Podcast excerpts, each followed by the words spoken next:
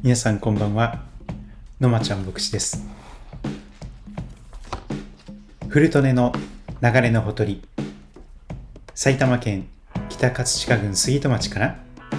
今日もラブ杉戸ラジオをお届けいたします。ラブ杉戸ラジオは杉戸キリスト教会ののまちゃん牧師によるラジオです。番組は41回目を迎えました。主に杉戸町に関すること聖書に関することを話しています。杉戸町と宮代町を愛するラジオです。聞いてくださる方お便りをくださる方応援してくださる方ゲストなど募集しております。よろしくお願いいたします。今日の杉戸町曇り時々雨最高気温は27度。最低気温は23度、え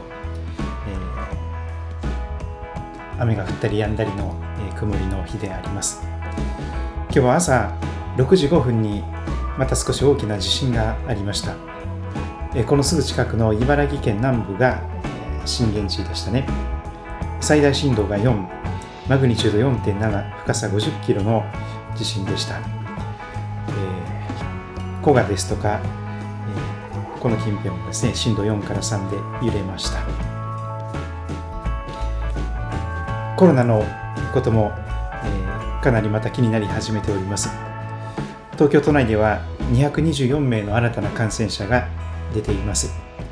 20代から30代の人が 75%224 名の方が新たに東京で都内で感染が広がっております。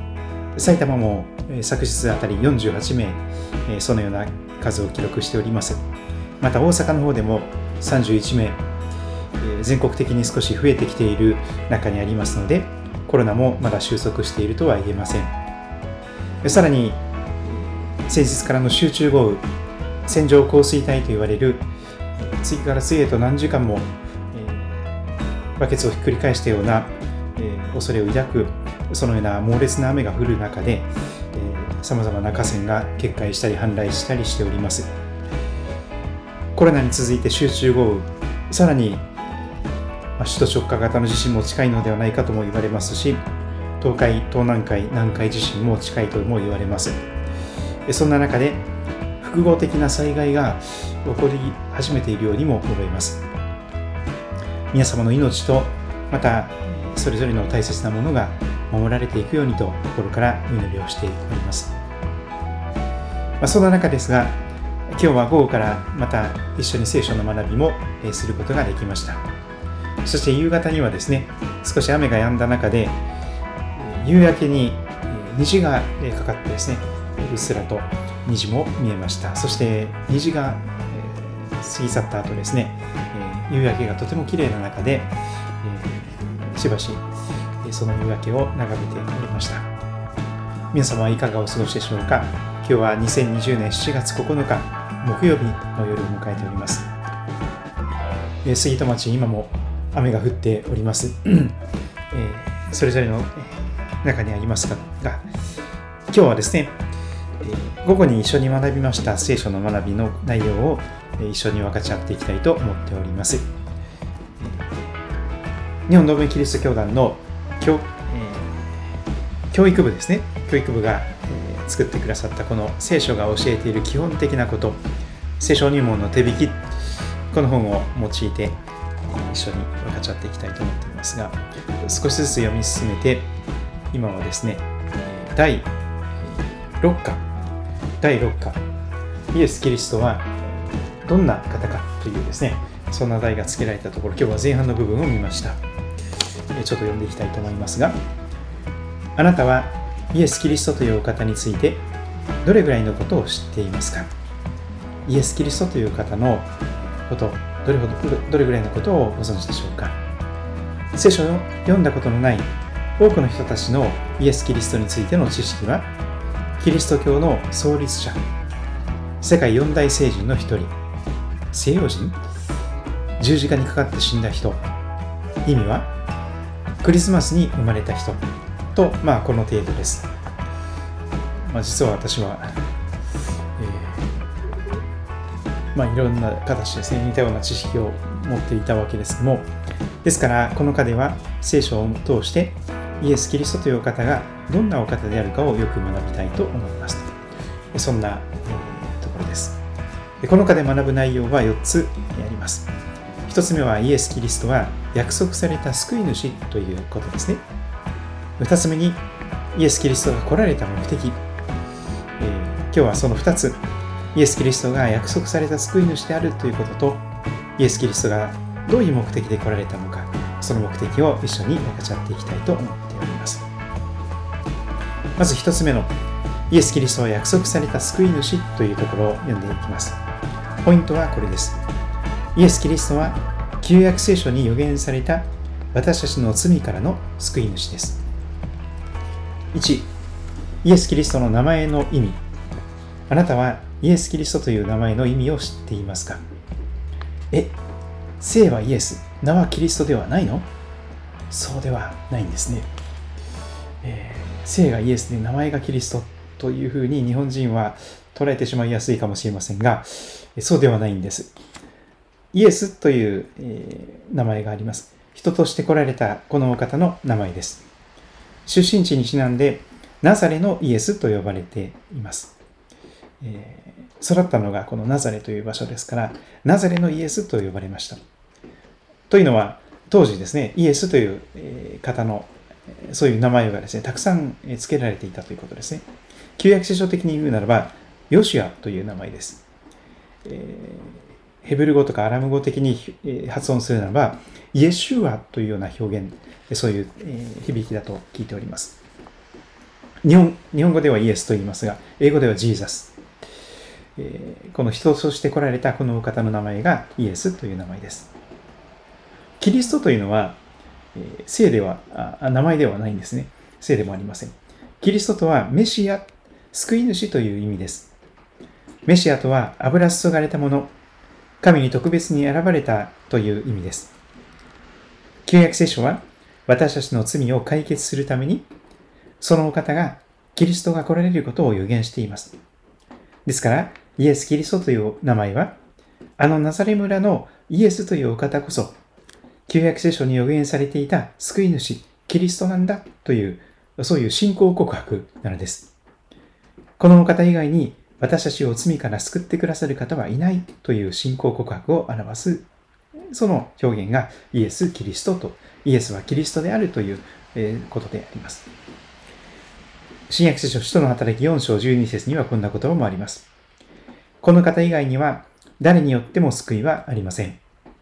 世界中でこの皆の他には、イエスという方のお名前の他には、私たちが救われるべき名としては、どのような名も人間に与えられていないからです。そのように聖書ははっきりと語っております。ナザレのイエスだけがキリストである。ナザレのイエス様こそが来たるべきメシア、キリスト。聖書はそのことを語っております。2番目に、旧約聖書に予言されたお方ということを見ていきます。旧約聖書。旧約聖書は、私たちの罪を除き去ってくださるお方が、やがていらっしゃることを予言しています。そしてこのお方が来られた時に、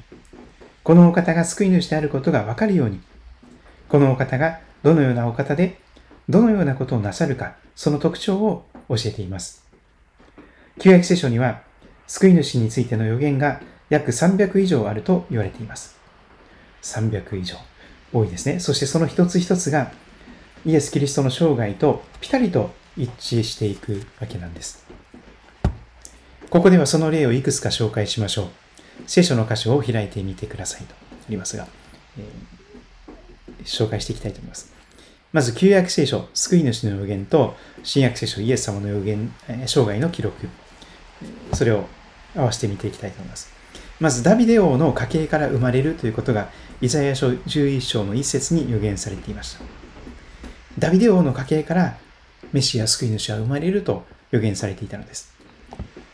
そして新約聖書に記されているマタイ1章1節から6節とか16節あるいはルカの福音書3章23節から38節にこうあります。ダビデ王の家系の子供として生まれたと。そして、処女から生まれる。イザヤ7章14節に予言されていたことですが、マタイ1章18節から25節ルカ1章26から27には、処女マリアから生まれたと、そのようなことが記録されております。また、旧約聖書2箇所5章2節には、キリストはベツレヘムで生まれると予言されていました。どこで生まれるのかその場所が記されています。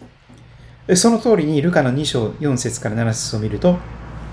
身重になっていたマリアとヨセフが住民登録をするためにユダヤのベツレヘムに行った時に時が満ちて赤ちゃんが生まれた。ベツレヘムの馬小屋で、家畜小屋でキリストはお生まれになったということが、え聖書に記録されています。さらに、ロバの子に乗ってエルサレムに入場なさるということも、ゼカリア書9章9節に予言されていました。また21章1から7節には、ロバの子に乗ってエルサレムに入られたイエス様の姿があります。立派な馬ではなくて、ロバの子、まだ誰も乗ったことがない小さなロバ、チーロバに乗って、エルサレムに入場なさったイエス様の姿が、まさに予言されていた通りでありました。さらに、そのイエス様の着物がくじで分けられるということは、詩編22編18節に予言されていました。この予言の成就はヨハネ19章23節から24節に、記録されています。十字架にかけられた時、その着物をくじで分けられたということが記されています。またイエス様のお骨は一つも砕かれることがないと、詩篇34編20節に予言されていました。そして十字架の上でイエス様の骨は一つも砕かれなかったということが、ヨハネ19章31節から37節に記録されています。十字架形というのは致命傷ではないので、その死期を早めるために、膝の、えー、すねの骨、足の骨を折って、そして呼吸ができないようにして、死期を早めるということで、骨が砕かれることが多かったのですけども、イエス様はすでに十字架の上で息を引き取っておられたので、骨が砕かれることがありませんでした。そのようにして、彼の骨は一つも砕かれないという予言が見事にイエス様の上に成就したのです。さらに、イザヤ書53章、1節から12節には、私たちの罪を追って、背負って死んでくださる。そんな予言がありました。ルカの福音書や、えー、第一ペテロ2章22節から25節に記されている十字架の死はまさにそのようなことの意味でありました。私たちの罪を背負って身代わりに死んでくださる、そのような十字架の死を味わってくださったわけです。さらに詩篇16編10節には、死を打ち破れる方だと記されています。世の中に私こそメシアだという人がたくさんいるかもしれませんが、でも死を打ち破られた方はイエス様しかいらっしゃらないでしょう。死んで3日目に復活されたと聖書ははっきりと記録しております。ルカ福音書24章1から7節あたりにもそのことは記されております。ここに紹介したものは、旧約聖書の救い主の予言がイエス様の生涯を通して実現したことのほんの少しの例です。旧約聖書に書かれている救い主についての予言から、イエス様に出会った人たちは、このお方こそ、私たちの待ち望んだ救い主、キリスト、メシアであるとよく分かったのでした。3番目に、新約聖書の証言について見ていきます。新約聖書は、パレスチナパレスチナにあるユダヤの国、ナザレ村出身のイエスという大工の息子こそ、誠の神、救い主であることを証言するために書かれました。ヨハネ福音書20章31節そのようなところを参照してください。ここでその証言の一つ、イエス様の直弟子であったヨハネの証言を、えー、見てみましょう。彼は自分が書いたヨハネの福音書で、イエス様が神ご自身であることを証言しています。ヨハネの福音書1章1から18節を読んでくださいとありますので、読みながら、えー、このテキストを読み進めていきたいと思います。聖書を面白い方は、新約聖書の4番目の書物、ヨハネの福音書を開いてみてください。The Gospel According to John、えー、ヨハネは英語ではジョーンと言いますけども、えー、ヨハネの福音書、ジョーンの福音書を開いてみてください。一章です。まず、一節から二節を読みいたします。はじめに言葉があった。言葉は神と共にあった。言葉は神であった。この方は、はじめに神と共におられた。永遠に生きておられる方として、イエス様が紹介されています。宇宙が存在する前に、光あれと神様をおっしゃる前に、その創世記よりも前に遡って、ヨハネの福音書は語り始めます。はじめに何もない時に言葉である、神の言葉であるイエス・キリストがおられたのです。そして言葉であるイエス・キリストは神と共に、父なる神と共におられました。そして言葉は神であったと、はっきりとイエス・キリストが神であるということが聖書に書かれております。そしてこの方イエス・キリストは、初めに神と共におられたと、父なる神様と共におられた、一人子としての神。クリスマスに人となられる前の霊的な形でのイエス様のお姿をヨハネの福音書は語っていきます。そしてイエス様はこの世界の歴史の主であります。ヒストリーという英語の言葉は His story というその単言葉を一緒に合わせて His story がヒストリーになったと言われます。His 彼の物語イエス様こそ歴史の主人公イエス様はこの世界の世界史の歴史の主人公なのです。世界の歴史はイエス様の誕生を境に2つに分けられています。紀元前は before Christ、BC と言われます。キリストが誕生される、キリストが来られる前のこと、前の時代。それが before Christ と紀元前と言われます。BC と言われます。そして、クリスマスにキリストが来られて、紀元後になった。それを AD と言いますが、それはキリストの誕生の後という意味です。アンノドミニというラテン語ですが、主イエス・キリストの統治、主キリストの統治という意味があります。今は AD2020 年ですけども、この西暦、この AD と言われるこのイエス様こそ、この世界の扉を開けたり、またご自分の再臨によってこの世界の幕をやがて閉じめ閉じられる、閉められるお方です。このようなお方が他にいるでしょうかさらに付け加えるならば、イエス様が来られる前は、安息日というのは土曜日でした。土曜日が礼拝の日であり、仕事をしちゃならんとかですね、神様の恵みを覚えて、救いの技を覚えて、え神を礼拝する日だとして、ユダヤ人はずっと守っていました。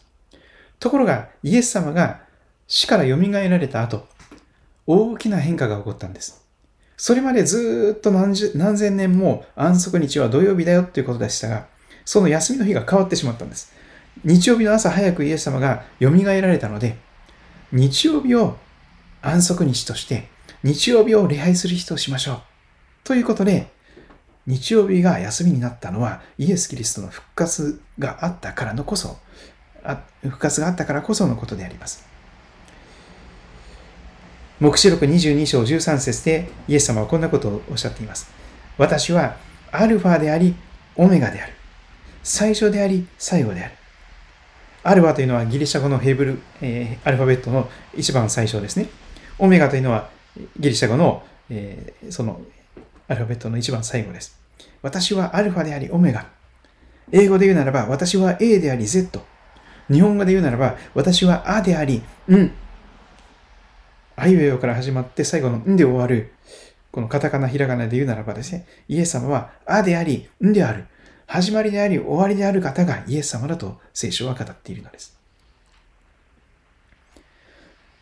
ヨハネ福音書1章、1節から3節の言葉、この方をイエス・キリストに置き換えて読んでみてください。ちょっと読んでみましょう。はじめにイエス・キリストがあった。イエス・キリストは神と共にあった。イエス・キリストは神であった。イエス・キリストは初めに神と共におられた。すべてのものはイエス・キリストによって作られた。作られたものでイエス・キリストによらずにできたものは一つもなかった。実にイエス・キリストという方は世界のすべてのものの作り主であられる方だと聖書は紹介しています。イエス様はこの世界の作り主です。クリエイター、デザイナー、メーカー、そういう英語の表現ができるでしょう。すべてのものはこの方によって作られたと語ります。作られたものでこの方によらずにイエス様によらずにできたものは一つもない。私たち一人一人もそうなんです。皆さんもそうです。例外はありません。私はこの方と関係ない。そんな、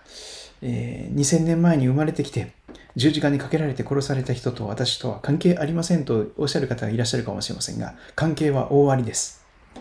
あなたを作られたデザイナーであり、メーカーさんであり、クリエイターさん。あなたを作ってくださった作り主さんがイエス様だと聖書は教えているんです。そして3番目にイエス様は命の源であり光であるお方だとその後4節5節は紹介していきます。この方には命があった。この命は人の光であった。光は闇の中に輝いている。闇はこれに打ち勝たなかった。神から離れた人生は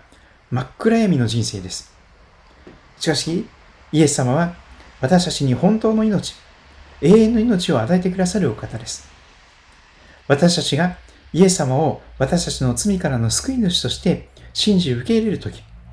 私たちの人生に命の光が差し込んできます。同じヨハネ福音書の8章の12節にはこんな言葉があります。私は世の光です。I am the light of the world. 私は世界の光です。私に従う者は決して闇の中を歩むことがなく、命の光を持つのですと。イエス様はそのように自己紹介してくださっています。もしも皆さんの人生が今真っ暗だとすれば、イエス様に従い始めてください。決して闇の中を歩むことがなく命の光を持つ。闇から光にあなたの人生が移される。その救い主は、あなたを闇から救ってくださる方はイエス・キリストしかいらっしゃいません。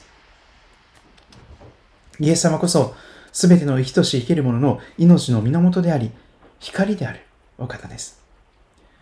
真光という宗教がありますが、誠の光はイエス・キリストなのです。そして、ヨハネ福音書1章の14節に飛びます。ヨハネ福音書の1章14節は、使徒ヨハネ流のクリスマスの記事です。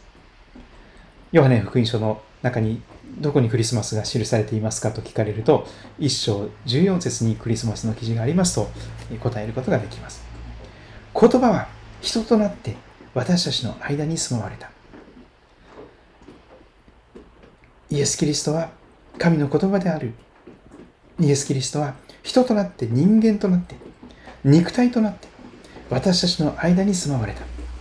私たちはこの方、この方の栄光を見た。父の身元から、天の父なる神の身元から来られた一人子としての栄光である。この方は恵みと誠に満ちておられたとあります。神が人となって来られたお方、それがイエス様だと聖書は大真面目に語っています。クリスマスはこのことを記念する時です。イエス様は私たちと同じように人間の赤ちゃんとして生まれてくださいました。ルカ2章1節7節が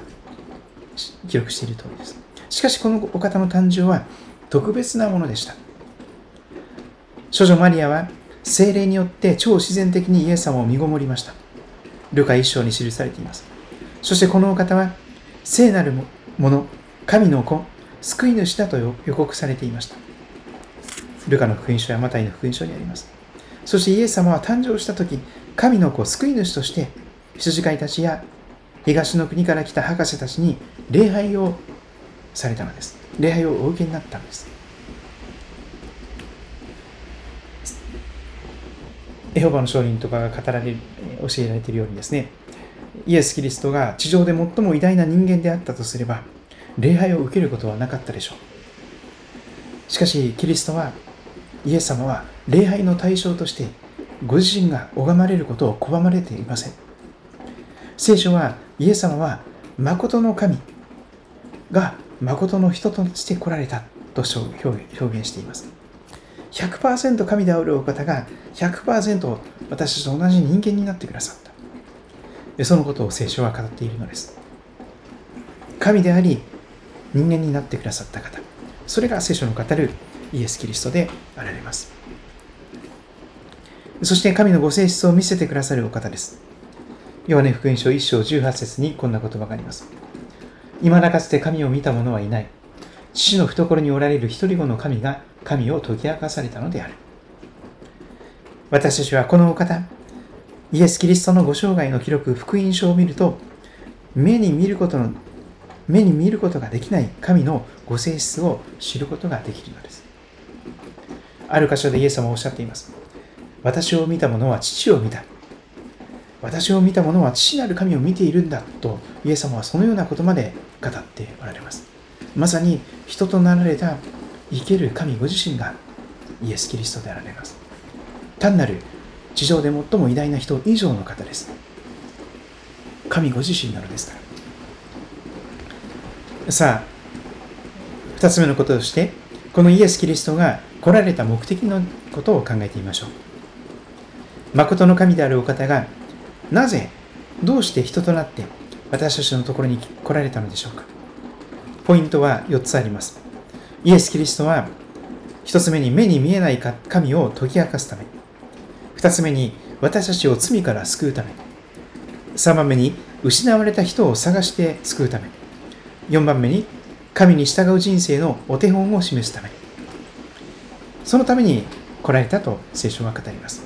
順番に見てまいりましょう。まず1つ目の目的、目に見えない神を解き明かすため、イエス様は地上での生活を通して目に見えない誠の神のご性質を私たちに見せてくださいました。ヨハネ1章18節に書かれていた通りです。そして2つ目に私たちを罪から救うために誰も解決できなかった誰も解決できない私たちの罪の問題を解決するために来てくださいました。前回見ました、えー、善悪の知識の木から食べてしまって自己中心に神を神とせずに自分を基準として自分を神として生きるその罪。その罪の問題を解決するためにキリストは来てくださったというのです。バプテスマのヨハネ洗礼者のヨハネはイエス様を指さして言いました。身を世の罪を取り除く神の子羊とあなたの罪を取り除くことができる方はイエス・キリストであられます。どんな過ちを起こしていたとしてもイエス・キリストはそのご自分の血を持ってあなたの罪をすべて洗い流すことができる罪の問題をすべて解決することができる方です。ですから人生諦めたらあかんと言われます。あなたの罪の問題が解決されるそのことを成し遂げるためにキリストは来てくださったわけです。3番目に失われた人を探して救うためにイエス様は来てくださったと聖書は語りますルカ福音書19世19章10節人の子は失われた人を探して救うために来たのです。イエス様はよくご自分のことを人のことおっしゃいますが、人の子は失われた人を探して救うために来た。そのためにこそ私はクリスマスに生まれて、あなたのところに来たんだよとおっしゃるんです。イエス様は野山を駆け回って、群れを離れて迷子になった。たった一匹の羊を探し出す。羊飼いのように。見つかるまで探してくださる。羊飼いです。神から離れて人生の迷い子になってしまった。私たちを探して探し出して救うためにこそキリストは来てくださったと聖書は語ります。そして4つ目は神に従う人生のお手本。真の人間がどう生きるべきかを見せてくださった本音と建前だけでなくて、口先だけでなくて、実際にそういう人生を生き抜いてくださり、筋を通してくださり、人間が本来生きるとはこういう風に生きるためにデザインされているんだよというそのお手本、道を指し示してくださったのです。ペテロの手紙第1、2章21節というところが、新約聖書の後ろの方にありますが、えー、聖書をお持ちの方は、ちょっと開いてみていただけたらと思います。ペテロの手紙第1、ペテロ、シモン・ペテロが書いた手紙が第1、第2と2つありますが、第1の方の2章21節こんな言葉があります。このためにこそあなた方は召されました。キリストもあなた方のために苦しみを受け、その足跡に従うようにとあなた方に模範を残された。その足跡にイエス様の足跡に従うようにとあなた方に模範を示された。お前たちはこう生きるんだよ。あなたはこう生きるんだよ。私についてきなさい。という形でその足跡を模範を残された。神に従う人生のお手本。どう生きることを神様は喜ばれるのか。あなたがどう生きることを神様は願っておられるのか。それを生きて見せてくださった。それが、えー、キリストが来られた目的の最後の4番目のことであります、えー、今日はこの辺にしたいと思いますけれども、えー、だいぶ雨が強くなってまいりました、え関東地域でもですね、え降り方がまたですね、え激しくなるかもしれません。また今日の夜の予報ですと明日にかけてですね、この広島広島とか、えー、瀬戸内海の地域、中国、え、四国地域がですね、またたくさんの、え、線状降水帯が起こる可能性があると言われております。夜から明日にかけて、えそれぞれの地域にお住まいのお一人お一人の命と、また大切なものが守られていくようにとお祈りいたします。ラブスイートラジオでは皆様からのお便りを、え首を長くしてお待ちしております。えー、埼玉県北葛飾郡杉戸町政治1の1の30、えー、埼玉県北葛飾郡杉戸町政治1の1の30この住所まで、えー、お便りおはがきお待ちしております、えー、匿名でも結構です、えー、クレクレームでも結構です。また素朴な質問でも結構です。また祈ってほしいことでも何でも結構です、えー、聞いてほしいこと何か読んで受け止めてほしいことがあればですねあのそれを、えー、遠慮なく書いて、えー、郵便輸送していただきますと、またこの近くに住んでいらっしゃる方であるならば、教会にポストに入れてくださるということも可能ですけれども、ぜひよろしくお願いいたします。今日も見てくださり、お聞きくださってありがとうございました。えー、皆様の上に、えー、あなたの作り主である神様からのイエス・キリストからのえ祝福と守りと導きが豊かにありますようにとお祈りいたします。えまたお会いしましょう。それでは皆さんごきげんよう。God bless you.